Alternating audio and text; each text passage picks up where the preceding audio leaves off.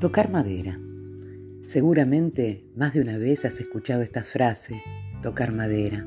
Se suele decir que alejar lo negativo para evitar males que suponemos cercanos, para desechar algún asunto cuando nos parece que sería portador de malos augurios. Lo que no sé si sabes es que esa es una costumbre que tiene un origen en creencias celtas.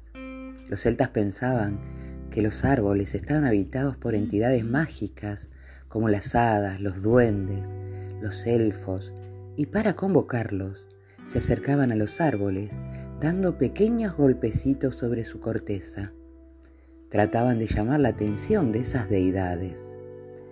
La tradición dice que debes dar tres golpes suaves, pero seguros, con la mano derecha y de inmediato contar aquello que te preocupa, dando por hecho que los genios que habitan los árboles escuchan esas preocupaciones y van a ponerle remedio.